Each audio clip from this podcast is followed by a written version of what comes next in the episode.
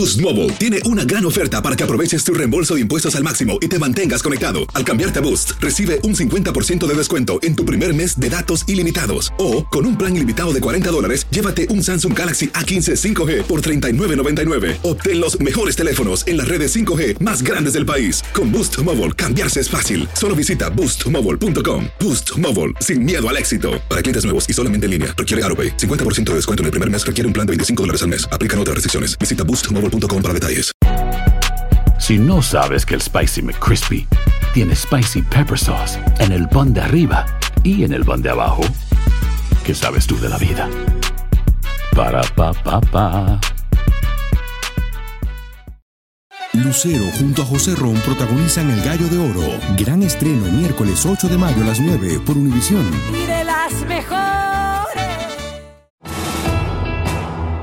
Bienvenidos al podcast de Noticiero Univisión Edición Nocturna. Aquí escucharás todas las noticias que necesitas saber para estar informado de los hechos más importantes día con día.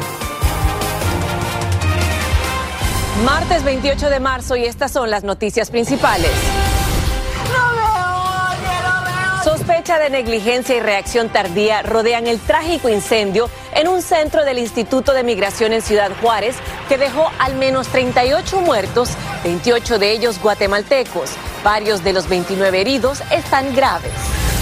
Audrey Hale, quien mató a tres niños y tres adultos en su ex escuela de Tennessee, compró legalmente siete armas en cinco tiendas.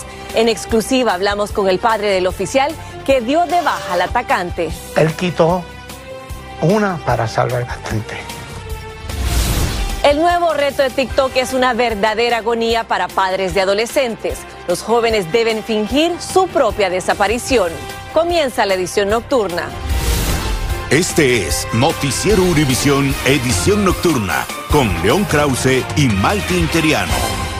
Amigos, buenas noches. En México hay muchas y muy serias preguntas después del trágico incendio en una estación migratoria de Ciudad Juárez que dejó al menos 38 muertos, 28 de ellos guatemaltecos. El número de muertos podría aumentar porque varios de los 29 heridos están muy graves. Así es, León. Investigaciones preliminares y videos de seguridad sugieren que hubo seria negligencia de las autoridades mexicanas que no reaccionaron a tiempo para evacuar a los migrantes que estaban encerrados en celdas.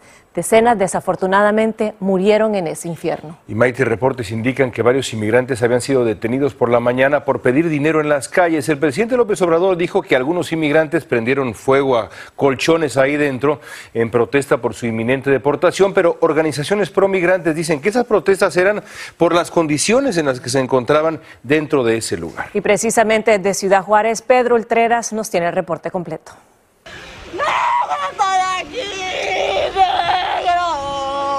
El llanto desgarrador de esta migrante venezolana golpeando una ambulancia donde se encontraba su esposo muestra los momentos de desesperación y angustia vividos anoche en Ciudad Juárez. Elementos de rescate sacaban y sacaban víctimas, unas en estado grave y otras ya sin vida. Biangle Infante cuenta lo que vio después de que a su esposo se lo llevara una ambulancia. Empezó a salir humo por todos lados, empezaron a salir todos corriendo y a los únicos que dejaron allá adentro encerrados fueron a los hombres. Adentro reinaba el caos, mientras el lugar se llenaba de humo. Incluso se veían migrantes con niños en brazos entre la humareda. Hay mucha gente allí que veo tirada en el piso, pues, y no sé qué pensar.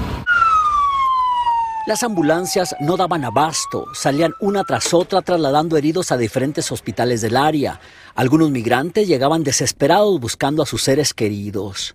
No, nadie me dice nada de ella, no sé qué va a pasar, uno pregunta ya y lo que hacen es darte una mala contesta, no te dan una información. La escena de migrantes sin vida cubiertos con mantas térmicas helaba la sangre.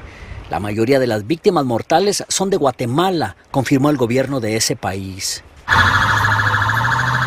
El incendio ocurrió poco antes de las 10 de la noche, tiempo de Juárez. Inició en el área de alojamiento de hombres. Esas imágenes muestran a los migrantes encerrados cuando se inicia el siniestro, al parecer prendiendo fuego a unas colchonetas, mientras que guardias pasan corriendo sin abrirles la puerta. Según las autoridades, la mayoría de las víctimas murieron por inhalación de humo, a otros los alcanzó el fuego y perecieron calcinados.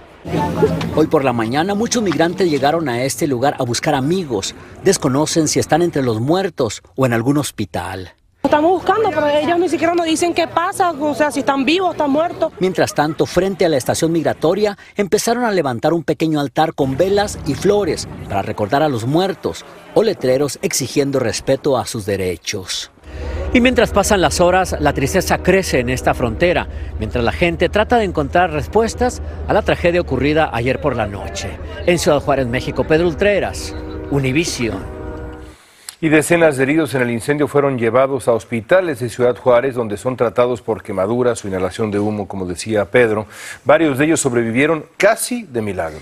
Y precisamente ahí hay algunas personas desesperadas que van de hospital en hospital con la esperanza de encontrar a los afectados.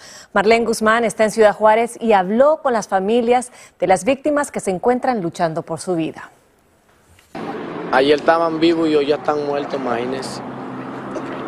Es duro, vienen por el mismo sueño y se vinieron a morir ahí, pero eso es culpa de migración, vecina, eso no es más culpa de nadie. Este venezolano asegura que su primo de 23 años es una de las víctimas que cobró el trágico incendio al interior del Instituto Nacional de Migración en Ciudad Juárez. Quien corrió con mejor suerte, pero casi no la libra, es el hermano de Daisy. Que sí, que casi fallece, pero soportó que lo querían entubar y eso, pero no, él, o sea, con el oxígeno sobrevivió. Jesús Eduardo es parte de las decenas de sobrevivientes que fueron transportados de emergencia a hospitales del área tras quedar atrapados en medio de las llamas. Una amarga experiencia que llevó a este joven venezolano de 21 años a pensar lo peor. ¿Cómo te sientes de que te diga que casi fallece? No, pues fuerte. De verdad muy fuerte y pues la verdad acá no he dormido nada, no, por la preocupación porque nosotros andamos los dos y pues al saber que un hermano de uno está, que no sabe uno si se murió o no, entre tantos muertos que hubieron, y pues ya lo importante es que ya lo conseguí. Por fortuna, Jesús Eduardo se aferró a la vida y esta misma tarde fue dado de alta, aunque jamás imaginaron que este terrible episodio sería parte de su trayecto en busca del sueño americano. Es el objetivo que todos llevan y pues no, no esperan esto, sino que migración nos agarró por la calle y nos, nos, nos encerró allá y pues anoche pasó eso. La misma pesadilla vivió el sobrino de esta salvadoreña, quien lo busca desesperadamente. Y la verdad es que sí, ahí quedó. Ahí quemado, no sé, no sé nada de él, no sé. Con la esperanza de que esté entre los más de 20 migrantes que reciben atención médica en los cuatro hospitales de Ciudad Juárez. Víctimas del siniestro que, de acuerdo al presidente de México, fue provocado por los mismos migrantes, quienes, indignados porque serían deportados, decidieron protestar. El mandatario aseguró que los responsables enfrentarán todo el peso de la ley. Para proceder eh, legalmente. Este día, el líder del albergue Casa del Migrante convocó a una ceremonia religiosa en memoria de las víctimas. Marlene, ¿qué es lo último que sabemos de las víctimas de los heridos? León, esta noche el Instituto Nacional de Inmigración dio a conocer la lista de los migrantes que fallecieron y también de los quienes aún luchan por su vida en los hospitales por la intoxicación de monóxido de carbono que sufrieron y también esas severas quemaduras. Nosotros nos mantenemos al tanto de su condición médica. Por ahora regreso con ustedes en vivo desde Ciudad Juárez. Vuelvo contigo, Maite. Muchísimas gracias, Marlene. Y la Cancillería de Honduras confirmó que 13 de las víctimas del incendio en Ciudad Juárez eran migrantes de ese país. Allí en Honduras está Claudia Mendoza, quien habló en exclusiva con Maritza Funes, la desconsolada madre de uno de los migrantes que se encontraba en ese centro. Mamá. por favor, mamá.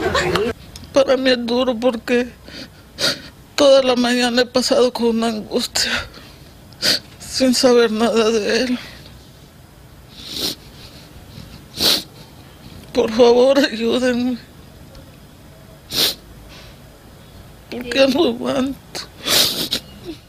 Lo que Maritza Funes no soporta es el dolor de saber que su hijo Brian Rodríguez Funes es uno de los 13 hondureños que se encontraban en un centro del Instituto Nacional de Migración de México que cobró fuego en Ciudad Juárez en las últimas horas. Sí, que por favor me ayuden para saber si mi hijo está bien. Brian salió de Honduras el 14 de febrero. Tuvo comunicación con su madre durante todo el camino, pero fue el sábado el último día que tuvo información de él a través de un amigo. Solo me dijeron que, que los habían agarrado, nada más. Luego que migración lo detuviera, Brian fue trasladado a un albergue en la ciudad de Juárez.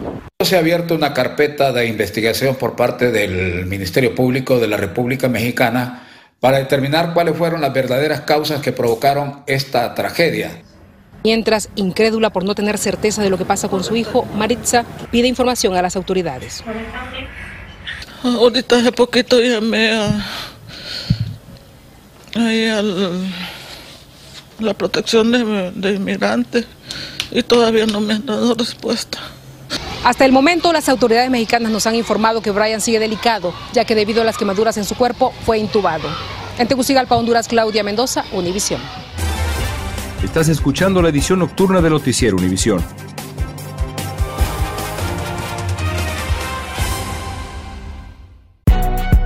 Si no sabes que el Spicy McCrispy tiene Spicy Pepper Sauce en el pan de arriba y en el pan de abajo, ¿qué sabes tú de la vida?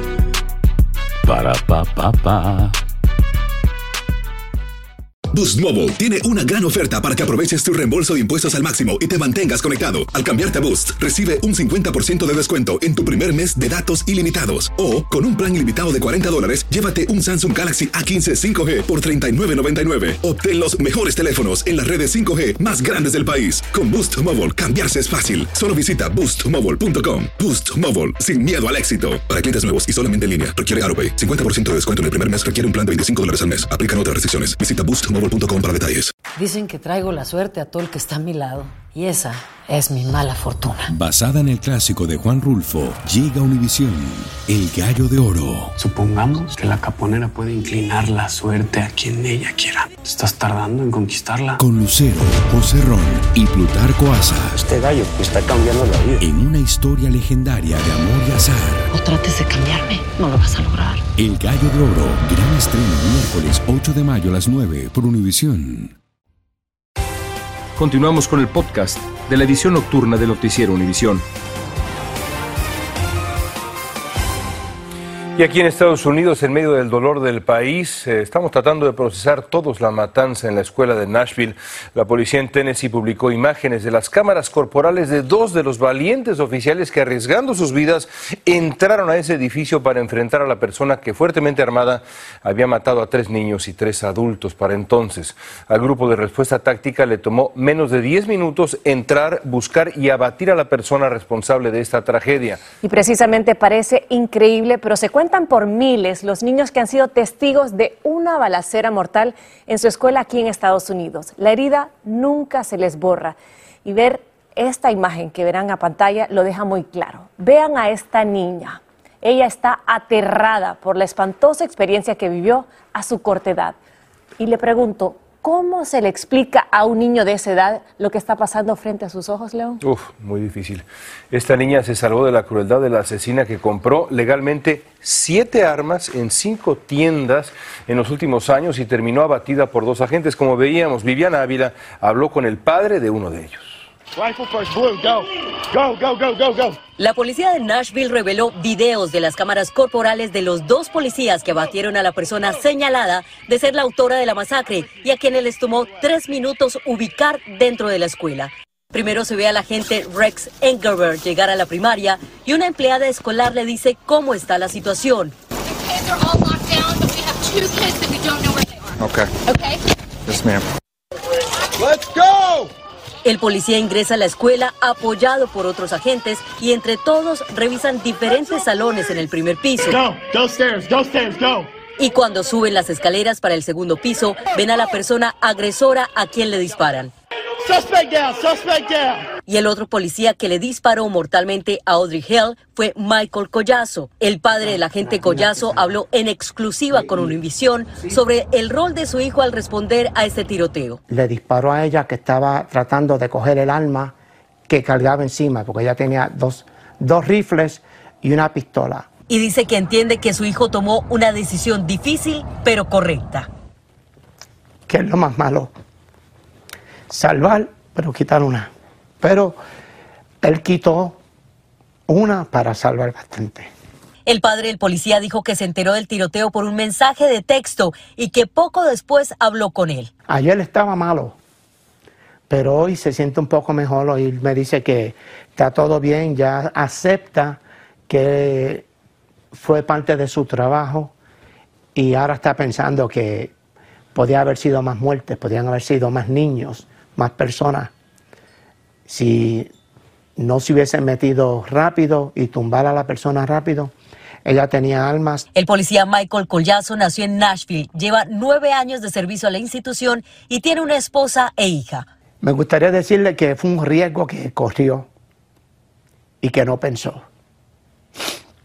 Pero él sí pensó, porque era su trabajo. Mientras tanto, la comunidad de Nashville continúa sumida en el dolor tras la masacre que dejó seis muertos, entre ellos tres niños de nueve años de edad.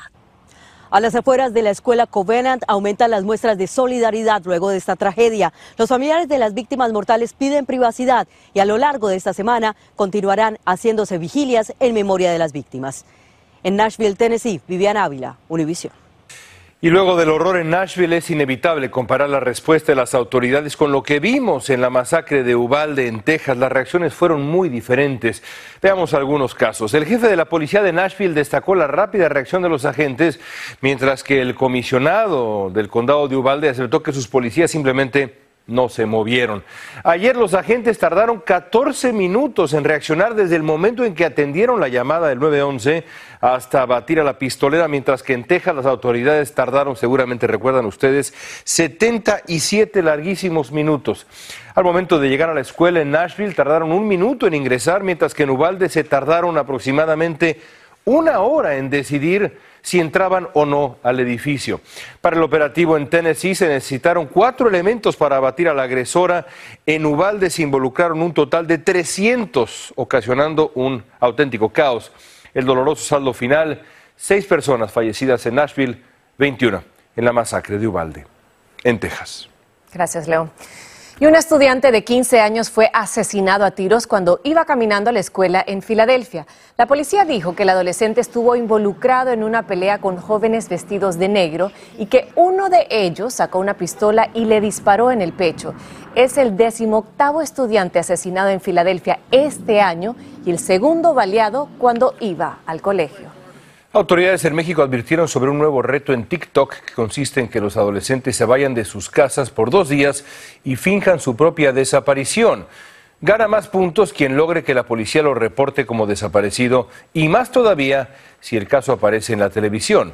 En México hay decenas de miles de desaparecidos y este reto pues digamos que entorpece las investigaciones.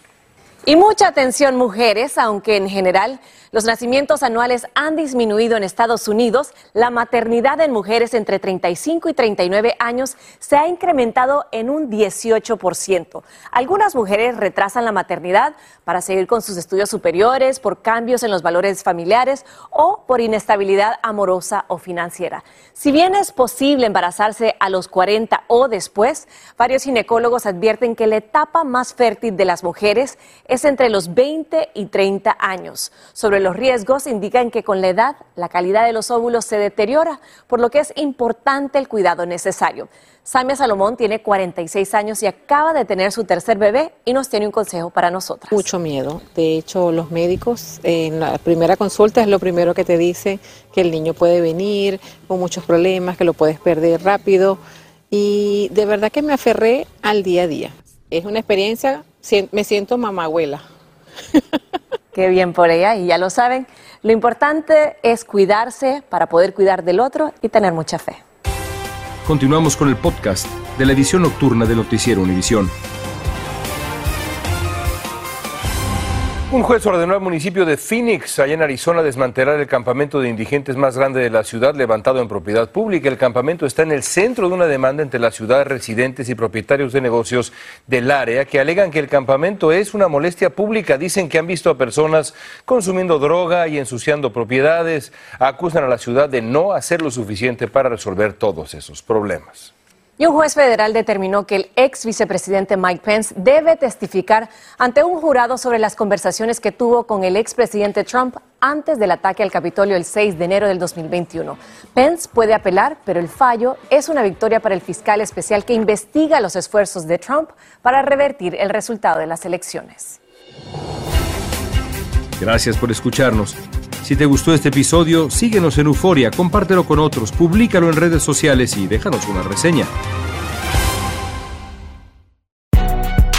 Si no sabes que el Spicy McCrispy tiene Spicy Pepper Sauce en el pan de arriba y en el pan de abajo, ¿qué sabes tú de la vida? Para, pa, pa, pa.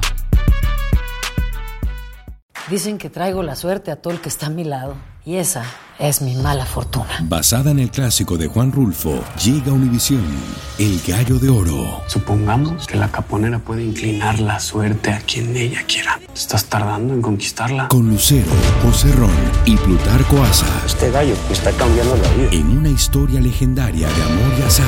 No trates de cambiarme, no lo vas a lograr. El Gallo de Oro, gran estreno miércoles 8 de mayo a las 9 por Univisión.